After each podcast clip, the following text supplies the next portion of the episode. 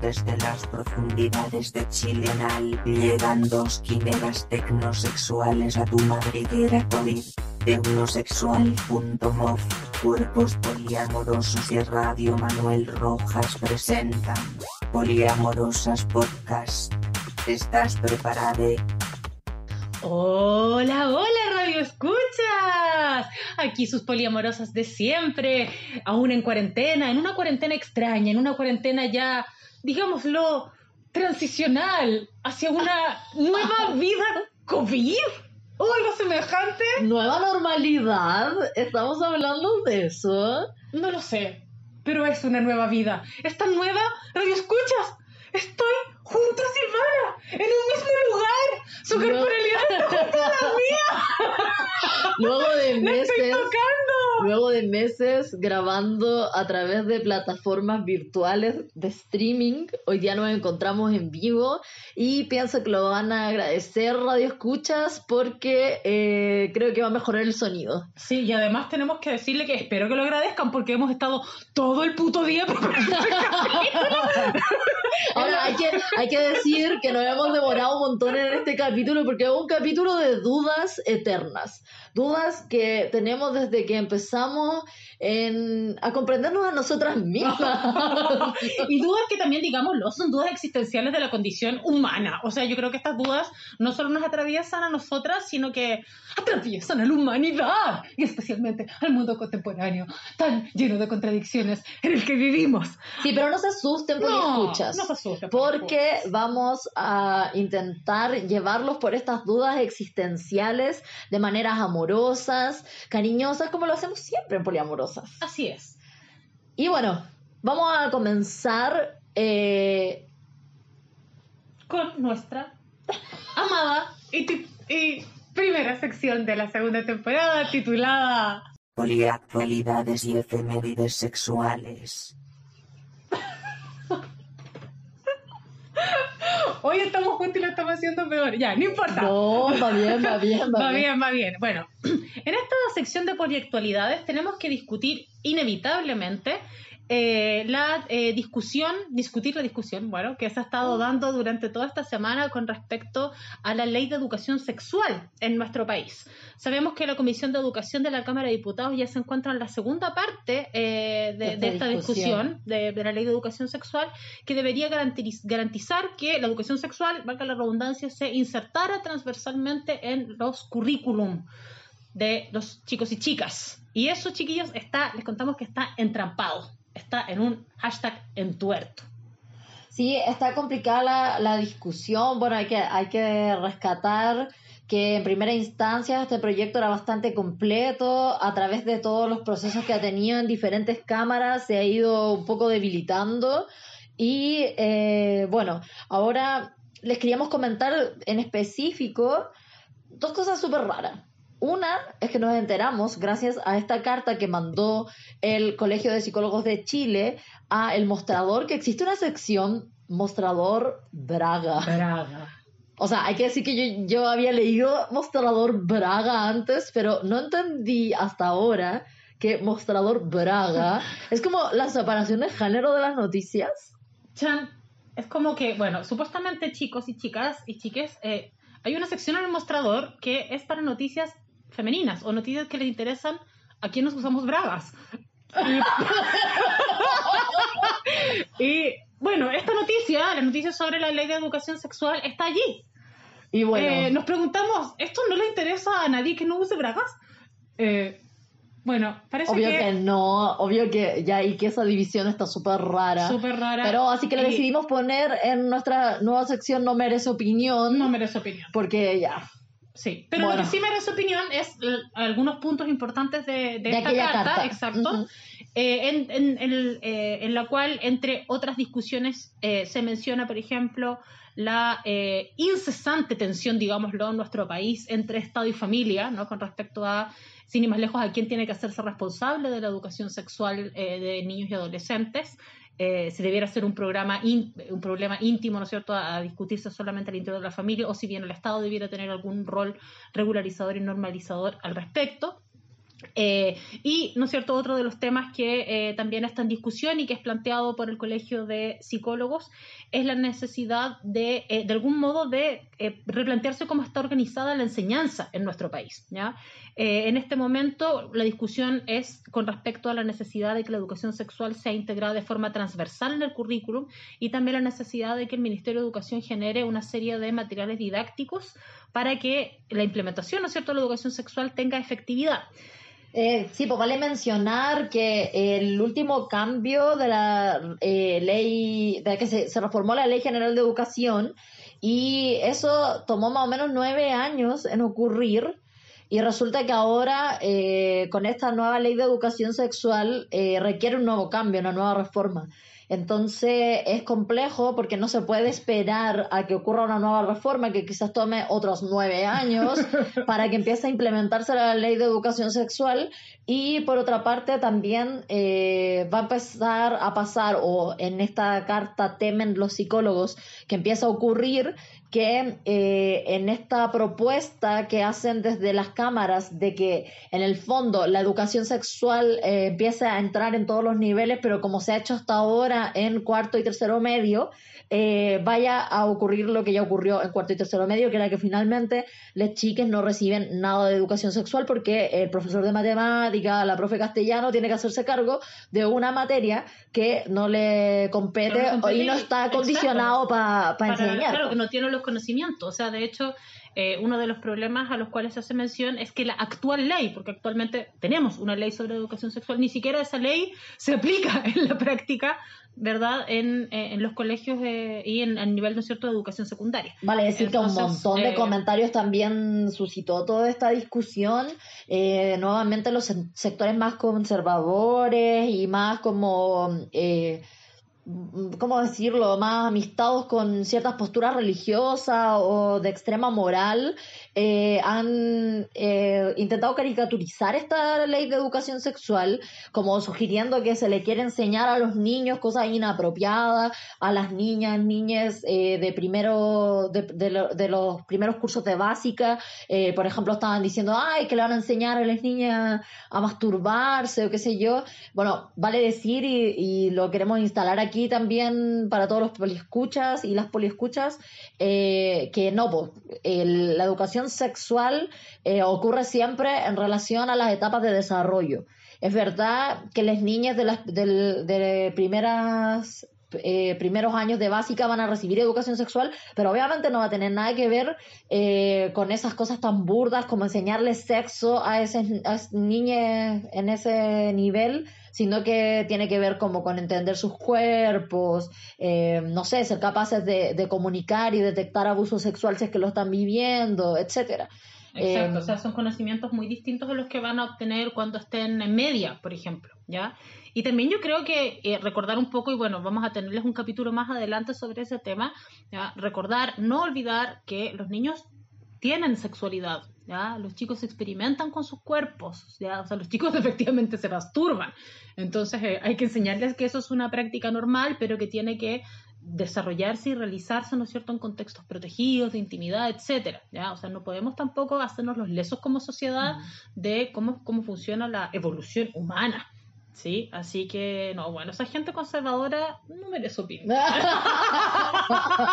no, son amigos, no son amigos, igual, igual ahora que nos toca como toda la discusión de la prueba y todo, eh, hay que también como recordar que vivimos con esa gente, pues. o sea, digo, no van a desaparecer y tenemos que y tenemos que como aprender a vivir también con esos pensamientos eh, y no sé, pues ver cómo no cómo, cómo logramos que, que el país sea mejor sin exterminarnos los unos a los otros. Así es. Pero la verdad es que actualmente somos el peor país de Chile y estamos muy lejos de discusiones como las que sin ir más lejos están teniendo en nuestro eh, vecino país sobre la posibilidad siquiera de pensar en una eh, educación sexual integral, eh, transversal eh, con consideración de disidencias, etc., etc., etc., y centrada en el placer, como siempre decimos, por supuesto, en cuerpos poliamorosos. Por cierto, no se olvide de seguirnos en redes sociales, arroba cuerpos poliamorosos. Donde estamos poniendo cositas entretenidas. Esta semana estuvimos un poco flojas, la verdad es que no posteamos casi nada, pero bueno, así es la vida.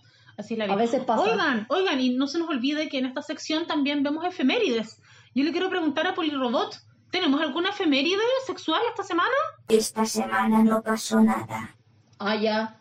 Chan. Bueno. Bueno. Igual lo voy a dejar con una canción ya, porque como no hay efeméride, vamos a ir con Something Stupid de Frank Sinatra.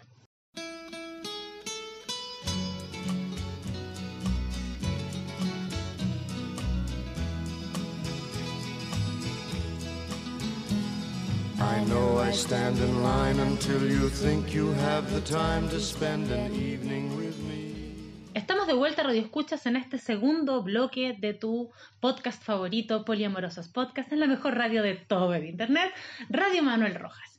Y como ya es usual en nuestra segunda temporada, tenemos entrevistas, tenemos contactos con especialistas que nos ayudan a reflexionar y entrar en profundas lagunas existenciales de las cuales a veces salimos y otras veces solamente quedamos más entrampadas. Como les comentamos al inicio, el tema de nuestro programa del día de hoy es o son las dudas sobre el amor. ¿Qué es el amor? ¿Es una emoción que existió desde siempre? ¿Podríamos decir que el amor es un trascendental en la vida humana? ¿O el amor se construye geopolítica, cultural y temporalmente situados en distintos lugares.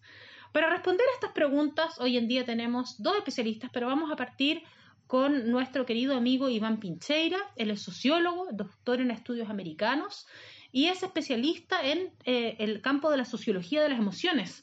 Tenemos que contar también que Iván Pincheira dirige un grupo de estudios eh, eh, en, emociones y sociedad, el GIES, en la Universidad de Academia Humanismo Cristiano, quienes además nos patrocinan como grupo con, con, poliamorosos.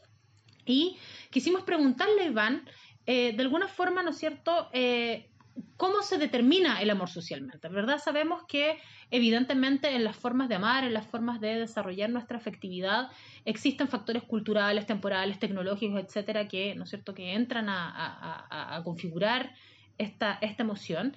y en ello nos preguntamos entonces si es que uno, podríamos, uno podría encontrar elementos comunes, por ejemplo, en la afectividad de un pueblo, si podríamos decir eh, por ejemplo, ¿verdad? Los chilenos amamos de un cierto modo, o este grupo, o esta clase, o este, o este sector, ¿no es cierto?, de una determinada, determinada sociedad. entonces le preguntamos a Iván cómo se construyen socialmente los afectos. Escuchemos su colaboración. Hola Valeria, te saludo a ti y al, al equipo que está, que está levantando este programa en la radio del Centro Cultural Manuel Rojas. Así que saludo a ti, al equipo y a radio y a, los, a quienes escuchan, eh, a los amables auditores. Yo quisiera entonces, respecto a la pregunta que se me plantea, eh, la cuestión de amor y, sociedad, vincularlo a, una respuesta que, que, considere lo siguiente, ¿no? amor y sociedad, ¿qué lugar ocupa el individuo ahí? Respecto a esa pregunta, entonces quisiera decir que toda sociedad construye toda la sociedad construye sus propios regímenes valóricos, ¿no? A lo largo de la historia podemos constatar entonces cómo las comunidades humanas van definiendo de manera eh, distinta lo que se considera lo bueno, lo malo, lo correcto, o lo éticamente aceptable o recomendable, ¿no?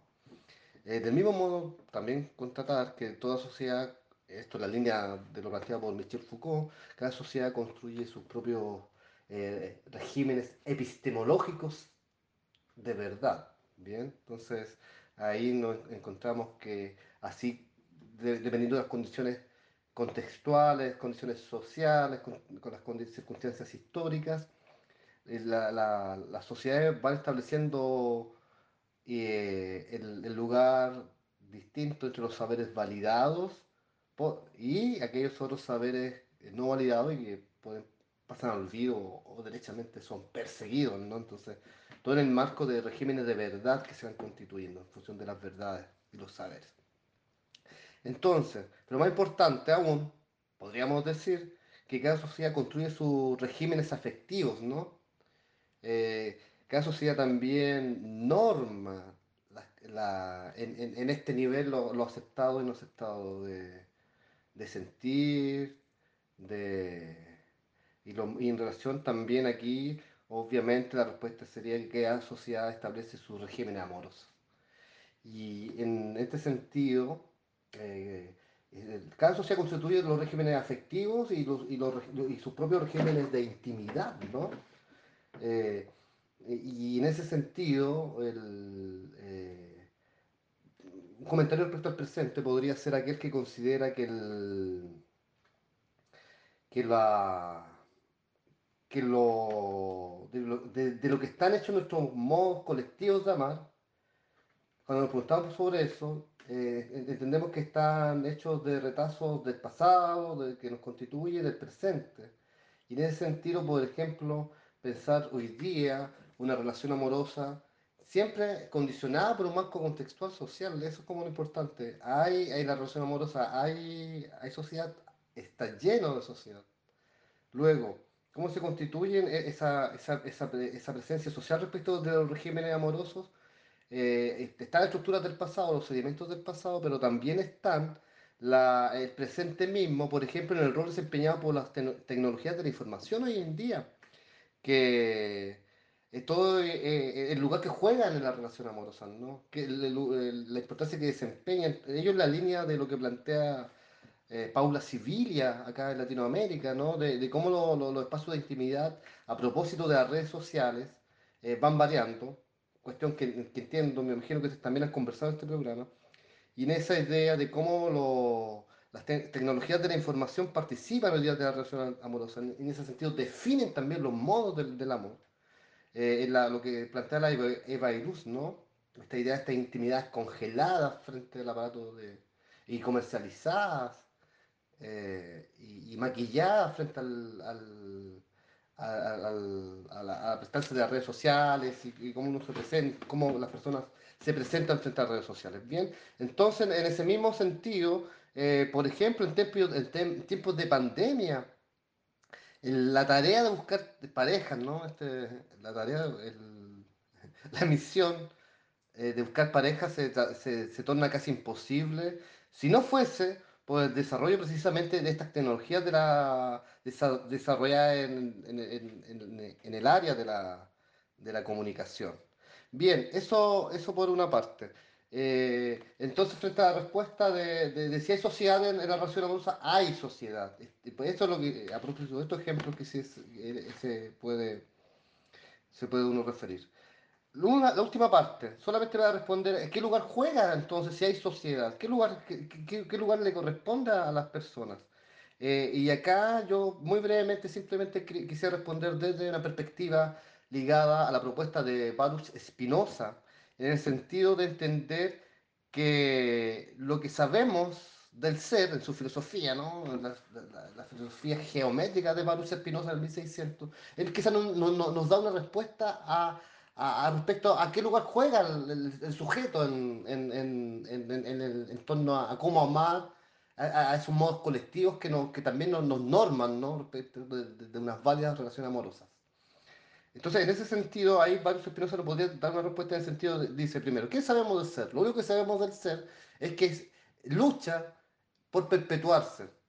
Eso es lo que sabemos del ser. Sabemos que los cuerpos son, eh, entonces, son, los cuerpos se perpetúan a sí mismos. E- e- Eso es lo que sabemos de los cuerpos. Eh, eso es lo que sabemos del ser. Que hay una, hay una lucha por, por la perpetuación de sí mismos, ¿no? Luego, en, en estas condiciones, en un marco de afecto, entonces, en este marco es que hay que entender el afecto. eh, bueno, yo voy a, voy a dejarlo de, de, para, para el otro momento. Entonces, de- dejemos el primer, el, primer WhatsApp para respecto, que concluya cuando inicio con Spinoza y lo hago muy breve y, vuelvo a hacer una, una, una presentación solamente sobre Spinoza.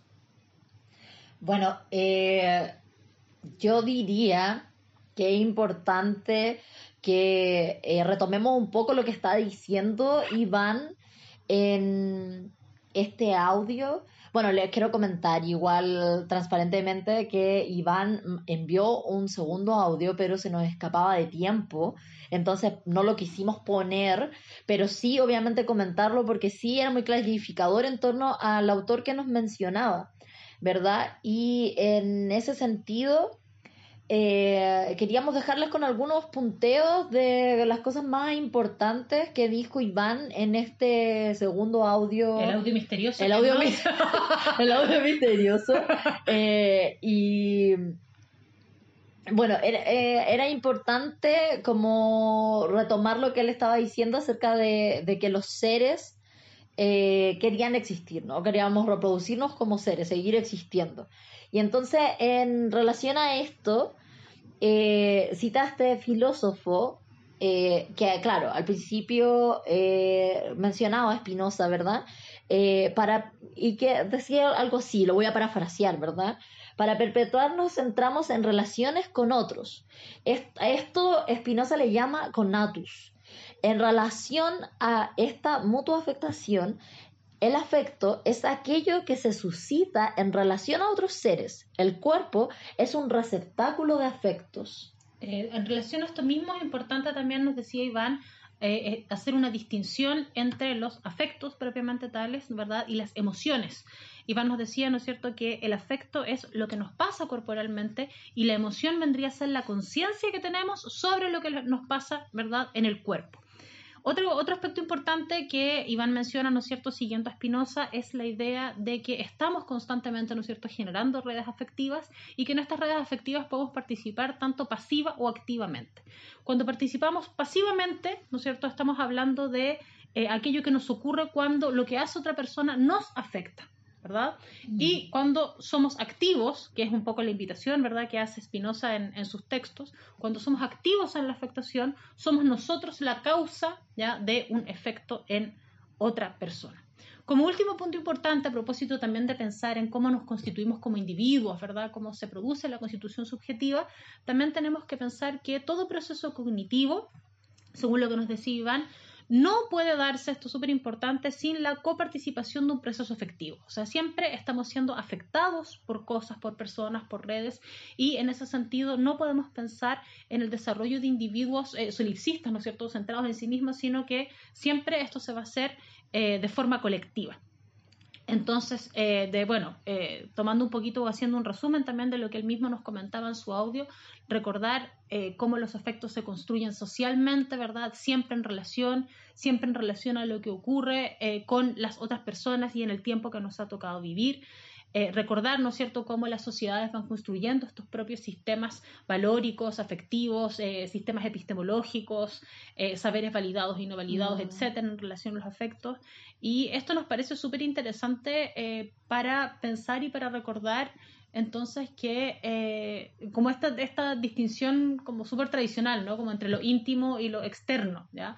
Eh, podríamos decir que no existe lo íntimo y lo externo, sino que lo externo y lo íntimo son ámbitos correlacionados constantemente. Uno se construye en relación y gracias a la existencia del otro y viceversa, ¿no? No son aspectos cerrados y herméticos y separados. O lo que yo más rescataría en tanto eh, este audio tan interesante que nos manda Iván es como el lo de la causa, ¿no? Como de, de volverse causa de los afectos.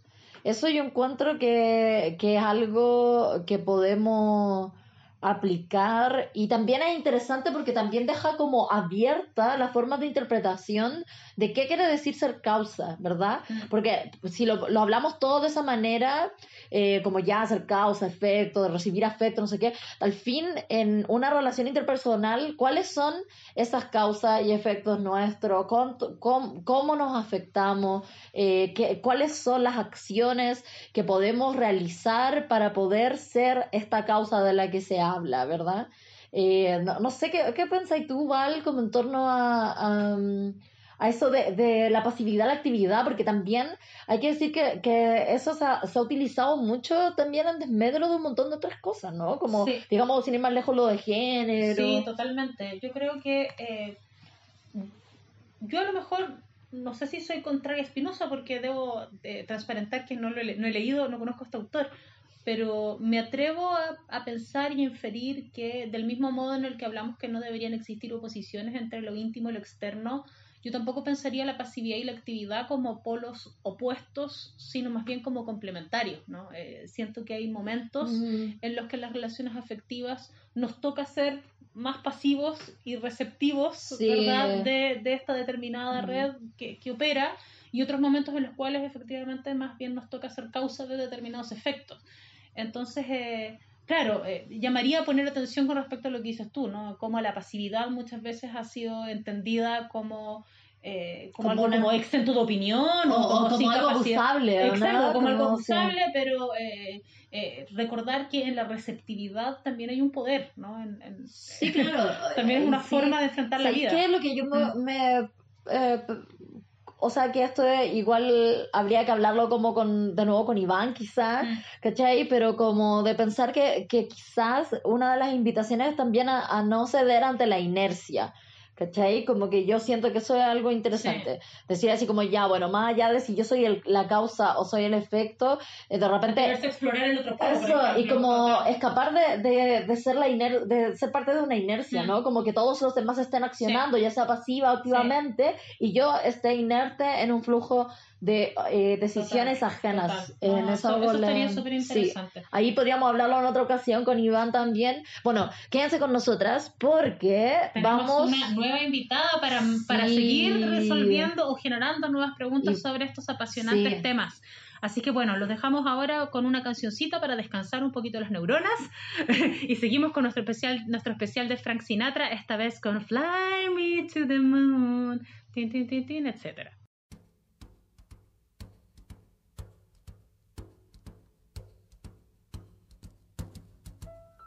Fly me to the moon, let me play among the stars, and let me see what spring is like on. Ya, Poli, escuchas, estamos de vuelta. Último y... bloque. Último bloque. Bloque. Y nada, eh, quisimos invitar a este último bloque a nuestra psicóloga favorita, que es Carolina Fuensalida. Ustedes ya saben de ella porque eh, se, se, acuerdan, primera temporada, estuvo invitada para que habláramos de educación sexual, hablamos de sexologías, un montón de cosas, pero bueno, ella es psicóloga y eh, de la Universidad de Chile y educadora sexual. Entonces, eh, le hicimos esta pregunta, se las voy a leer porque tiene mucha relación con algo que vamos a lanzar luego y que es eh, algunos resultados de eh, la encuesta de la investigación de cuerpos poliamorosos. Esa información la van a tener en el Instagram de Cuerpos Poliamorosos, como siempre.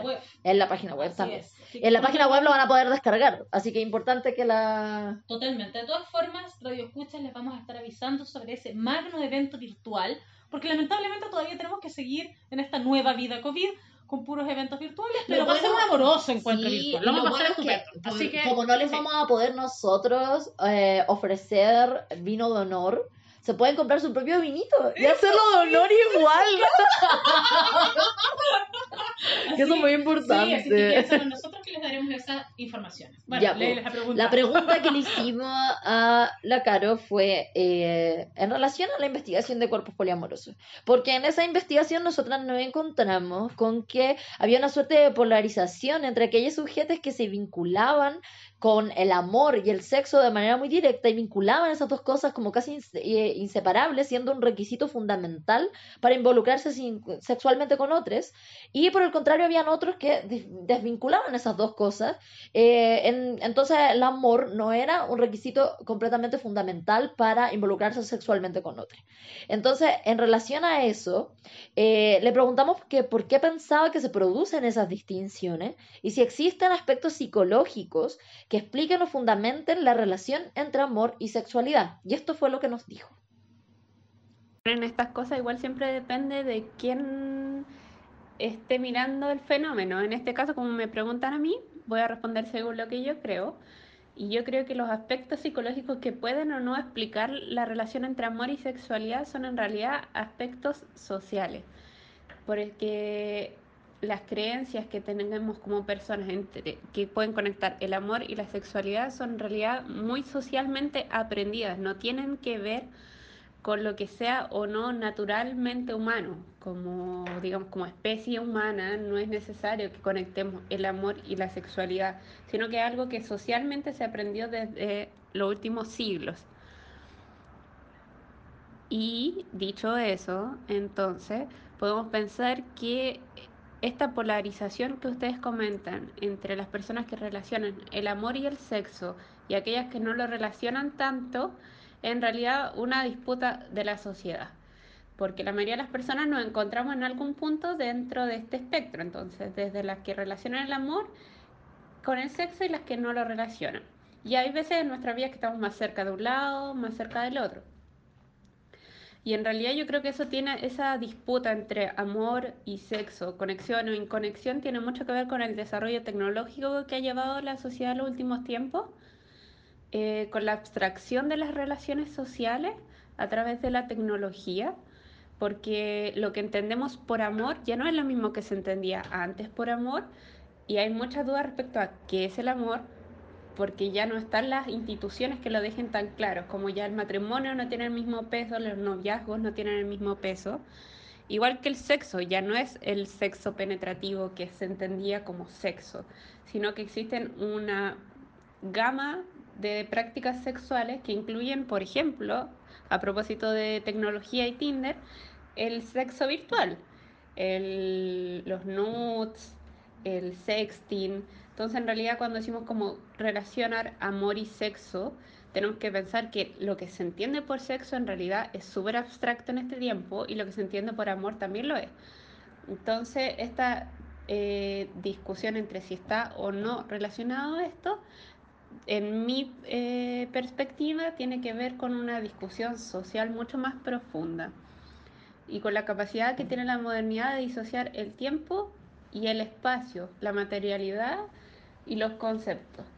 Entonces eh, pueden darse muchas discusiones al respecto. Yo creo que en realidad la discusión entre el amor y el sexo es como, digamos, una excusa para tener una, una una disputa sobre temas más profundos de la sociedad, tales como la apertura, la disponibilidad, el acceso social que tenemos a relacionarnos con otros, eh, qué tanto nos interesa tener esa vinculación cercana con los otros. Y eso, eso es en resumen lo que yo creo respecto a esto. Bueno, muy interesante, como siempre, el aporte de nuestra amiga especial de Cuerpos Poliamorosos, Carolina Fue Salida, a quien saludamos con un abrazo virtual en, en esta ocasión. Ya se vendrán los abracitos reales. Eh, efectivamente, como decía Silvana, notamos esta distinción, ¿verdad?, en, en las respuestas de, de poliamoroso. Eh, y me parece súper interesante ver cómo hay aspectos que eh, que de alguna forma se relacionan, ¿no? Entre la respuesta que dio Iván y la respuesta que da Carolina con respecto a esta necesidad de recordar, ¿verdad? Que somos sujetos relacionales, que nos construimos eh, constantemente en permeabilización con otras personas, pero también con objetos y con desarrollo tecnológico, ¿no? Que es el tema principal de, de cuerpos poliamorosos sin ir más lejos, o sea, de cómo eh, las sociedades, ¿no es cierto?, van eh, van dictando eh, van dictando normas o van, eh, generando prescripciones verdad con respecto al, ámbito sexoafectivo pero cómo también las tecnologías contribuyen a generar estas relaciones. Ahí a mí me gustaría hacer una reflexión también a propósito de cómo estas vinculaciones entre sexo y amor son distintas en términos de género en nuestra cultura ya eh, en relación, por ejemplo, a los resultados de la encuesta de cuerpos poliamorosos, nosotras notábamos que eh, son más bien las mujeres quienes tienden a efectuar esta vinculación entre eh, amor y sexo, o sea, son las mujeres las que tienden a decir que necesitan algún tipo de vinculación afectiva con el otro para poder tener una relación sexual, mientras que para los hombres esto tiende a ser, ¿no es cierto?, más, más separado. Ahí evidentemente de nuevo podríamos volver incluso a pensar en cómo, en cómo ha sido la educación sexual de hombres y mujeres en, en nuestro país, ¿ya? en qué tipo de valores han sido asociados o no, ¿no es cierto?, eh, a la actividad sexual. Y también yo me atrevería a decir que, al menos por, eh, por por, por lo que yo he investigado, efectivamente eh, el acceso a, eh, a, materiales de divulgación asociados a la educación sexual al cual tenemos acceso como mujeres es un tipo de material que viene como un poco romantizado, ¿no? O sea, como Mm. que eh, eh, viene, de alguna forma está instalada esta idea de que la primera relación sexual que tú tienes tiene que ser con alguien que tú ames o que, o que te ame de vuelta, y que ojalá te ame de vuelta, ¿ya? Y que de alguna forma también hay una especie como de respeto implícito en la medida en que aparece eh, esa afectividad. Mientras que eh, los chicos, que en general, o al menos eh, la- la- las generaciones eh, más anteriores, de, bueno, la mía, o para qué decir más antiguas aún, ¿verdad? El, el acceso a materiales de divulgación tienen que ver, por ejemplo, con la pornografía, donde sabemos que la relación o sea, afectiva puede estar, no está, no, no, ni siquiera claro, no, po. no, es, no es relevante, ¿no? no Igual sabemos que eso se ha ocupado como una herramienta, po, Absolutamente. eh, y que obviamente no, es. no, es, no es azaroso que la educación que hayan recibido como los diferentes cuerpos sea esa que están recibiendo. po. Mm. Eh, por eso también igual como muy importante haber eh, comenzado este capítulo hablando de, de esa poliactualidad de la educación Sí, sexual, total. porque total. siento que en Es tanto... que de hecho esto debería ser un tema para, Sí, la- po. para la educación sexual. Sí, po. Y en tanto se, se normalice y se hable más, también eh, cambiamos como, como también, no sé, la- las otras dos respuestas lo pudimos ver, ¿no? Que, o sea, el, el- el rasgo social o la influencia social dentro de la forma en que nosotros nos relacionamos es gigante. Entonces, eh, el también cuando socialmente vamos cambiando, avanzando hacia nuevos, eh, nuevos consensos, nuevas eh, concepciones, eh, nos ayuda un montón a también cambiar la forma en la que cómo somos, cómo nos relacionamos, cómo queremos. Y creo cómo- que en términos de pensar una nueva educación sexual, este como discernimiento crítico y esta eh, puesta en evidencia, ¿verdad?, de cómo de cómo la, eh, el ámbito sexoafectivo ha sido construido, o sea, que realmente los chicos sepan que esto es una construcción, ¿ya? Eh, es fundamental. A mí me parecería como un aspecto muy relevante a poner ahí en el tapete con respecto a las nuevas educaciones sexuales eh, que, que se vienen, ¿no? Y también con respecto a, bueno, esta misma distinción que estamos haciendo, esta polarización que descubrimos entre afectos y sexualidad, porque creo que, o sea, a mí me parece que ninguna de las dos cosas está mal, como que si eres una persona que vinculas, que, o sea, que para tener una relación sexual necesita afectos, bien por ti. po. Mm. Y si eres una persona que no, que, que los tienes completamente separados, bien por ti. O sea, yo creo que mientras no te dañes a ti mismo ni dañes a la otra persona, Sí. eh, y, que, y que ojalá encuentre por, encuentres en, en la sinceridad a personas que también estén en la misma, o sea, sin engañarla con Mm. Claro, respecto claro, a cuáles, claro. cuáles son Como que vaya a decir, no, si estoy súper en la misma que Claro, tú y luego no, no, era y lo puro real. amorcito y era mentira, no, pues ahí estamos mal, Sí. Pero con respecto a cómo tú vinculas o separas esas cosas en tu intimidad, eh, yo creo que también es súper importante ser honesto con uno mismo y darse la posibilidad de indagar en aquello. También. Sí. Bueno, Poli, escuchas, estamos llegando al final de esta sesión. Estamos, mm, nada, todavía llenas de dudas, eh, hay que decirlo. Sí, Y nada, pues quizás le vamos a compartir un poco más de estas dudas Sí, en el próximo capítulo. probablemente hagamos un segundo capítulo con más dudas. Más dudas sobre el amor, eternas dudas sobre el amor. Sí. Continuamos con dudas sobre el amor. Igual nos gustaría que nos manden sus dudas sobre el amor también, pues. Sí. Porque en una de esas tienen las mismas dudas que nosotras o otras nuevas y ahí nos llenan de dudas. Y lo bueno es que nosotras no nos molestan las preguntas. No. Oh. Ah. Bueno, Poli Escuchas, ha sido un placer como siempre. Eh, mando un gran abrazo a todos en la radio Manuel Rojas, a todos en la casa y eh, los dejo a todos muy invitados a escuchar Travesía, como siempre.